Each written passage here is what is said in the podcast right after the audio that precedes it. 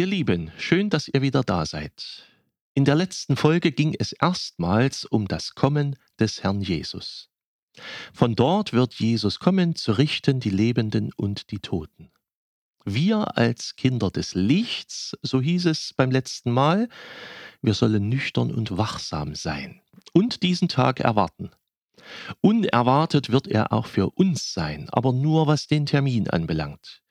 Nicht aber bezüglich des Das. Dass dieser Tag kommt, das wissen wir. Also gab es am Sonntag, dem 15. November in unseren Kirchen wieder eine Adventslesung aus dem Lukasevangelium, 16. Kapitel. Jesus sprach zu den Jüngern, es war ein reicher Mann, der hatte einen Verwalter. Der wurde bei ihm beschuldigt, er verschleudere den Besitz seines Herrn. Er ließ ihn rufen und sagte zu ihm, Was höre ich da von dir? Gib Rechenschaft über deine Verwaltung, du kannst nicht weiter mein Verwalter sein. Der Verwalter dachte bei sich selbst, was soll ich jetzt tun? Mein Herr nimmt mir mein Amt und ich kann nichts anderes und betteln will ich auch nicht. Ich weiß, was ich mache, damit mich die Leute in ihre Häuser aufnehmen, wenn ich abgesetzt werde. Und er rief zu sich die Schuldner seines Herrn, jeden für sich. Er fragte den ersten, wie viel bist du meinem Herrn schuldig? Der sagte, hundert Eimer Öl. Der Verwalter sagte, los, nimm deinen Schuldschein, setz dich hin und schreib 50. Er fragte den nächsten, wie viel bist du schuldig? Der sagte, hundert Sack Weizen. Der Verwalter sagte, nimm deinen Schuldschein und schreib 80. Und Jesus lobte diesen untreuen Verwalter, weil er klug gehandelt hatte, denn die Kinder dieser Welt sind unter ihresgleichen klüger als die Kinder des Lichts. Diese Geschichte ist eigentlich der Hammer. Ich weiß nicht, ob ihr euch gerade fragt, ob ihr richtig gehört habt. Ich vermute aber ja. Einem Verwalter wird Veruntreuung vorgeworfen. Er weiß, dass er sein Amt verlieren wird. Und das mobilisiert in ihm alle Kräfte und er fängt an, völlig skrupellos zu handeln. Er ruft tatsächlich die Schuldner seines Chefs zu sich und korrigiert die Schuldscheine nach unten. Jetzt verschwendet er wirklich das Vermögen seines Herrn. Und das lobt Jesus? Warum? Ich fange erstmal damit an, aus welchen Gründen der Verwalter wohl nicht gelobt wird. Er wird nicht dafür gelobt, dass er seinen Herrn betrügt. Das soll man nicht tun. Man soll nicht in seinem Beruf untreu sein. Man soll nicht andere ums Geld betrügen. Man soll nicht einfach kassieren. Reiche Leute sind keine Weihnachtsgänse, die man nach Belieben schlachten und ausnehmen kann, nur weil sie reich sind. Auch das Eigentum reicher Leute ist geschützt. Der Verwalter wird auch nicht dafür gelobt, dass er sich mit den Schuldnern solidarisiert. Es geht in diesem Text nicht um Solidarität mit Armen und um Schuldenerlass. Dafür gibt es andere Texte in der Bibel, die eher in diese Richtung gehen. Was der Verwalter macht, ist Veruntreuung, und das ist nicht in Ordnung. Gelobt wird er aber für zwei Dinge.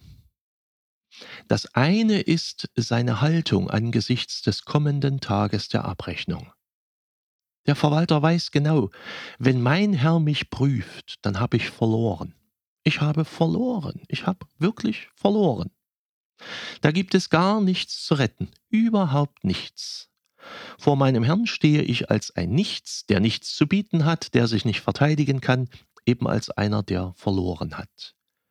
Der Verwalter weiß, ich habe verloren.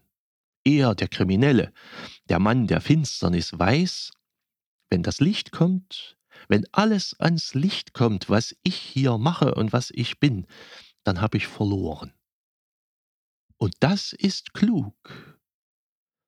Natürlich ist das eine sehr finstere Art von Klugheit, aber es ist eine Klugheit, die wichtig ist und die Jesus lobt. Finstere Gesellen wissen manchmal besser als andere, wann sie verloren haben.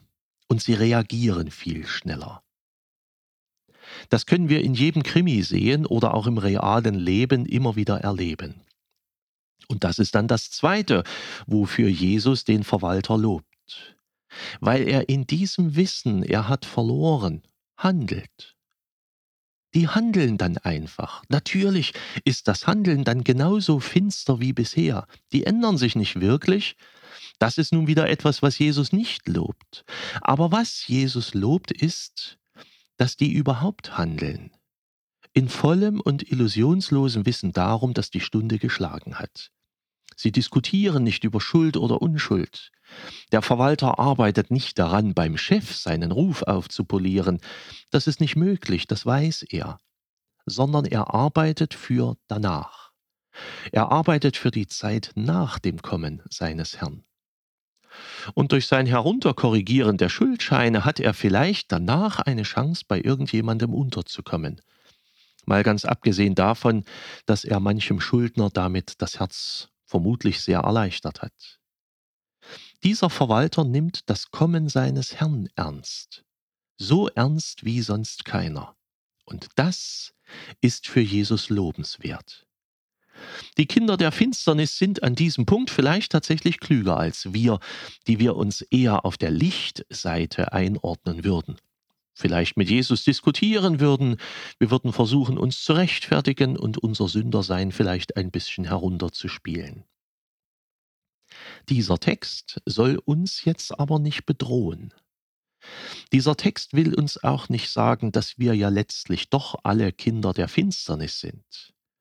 Dieser Text will uns nicht sagen, dass wir verloren haben und am besten uns gleich einen Strick nehmen sollten. Nein, darum geht es nicht. Außerdem stimmt das ja auch. Jesus Christus hat unsere Sünde getragen und in ihm finden wir Gnade und ewiges Leben, und das ist auch sehr ernst gemeint. Wer an Jesus glaubt, wird nicht wandeln in der Finsternis, sondern das Licht des Lebens haben. Aber dieser Text fragt uns, wie ernst nehmen wir das Kommen des Herrn und sind wir auch bereit, uns darauf vorzubereiten? Vielleicht fragt dieser Text sogar noch das, leuchten wir noch genug in unserer Welt, wir, die Kinder des Lichts? Advent ist immer, in jedem Jahr, eine Zeit mit vielen Lichtern. In diesem Jahr wird es aber eine besondere Zeit sein.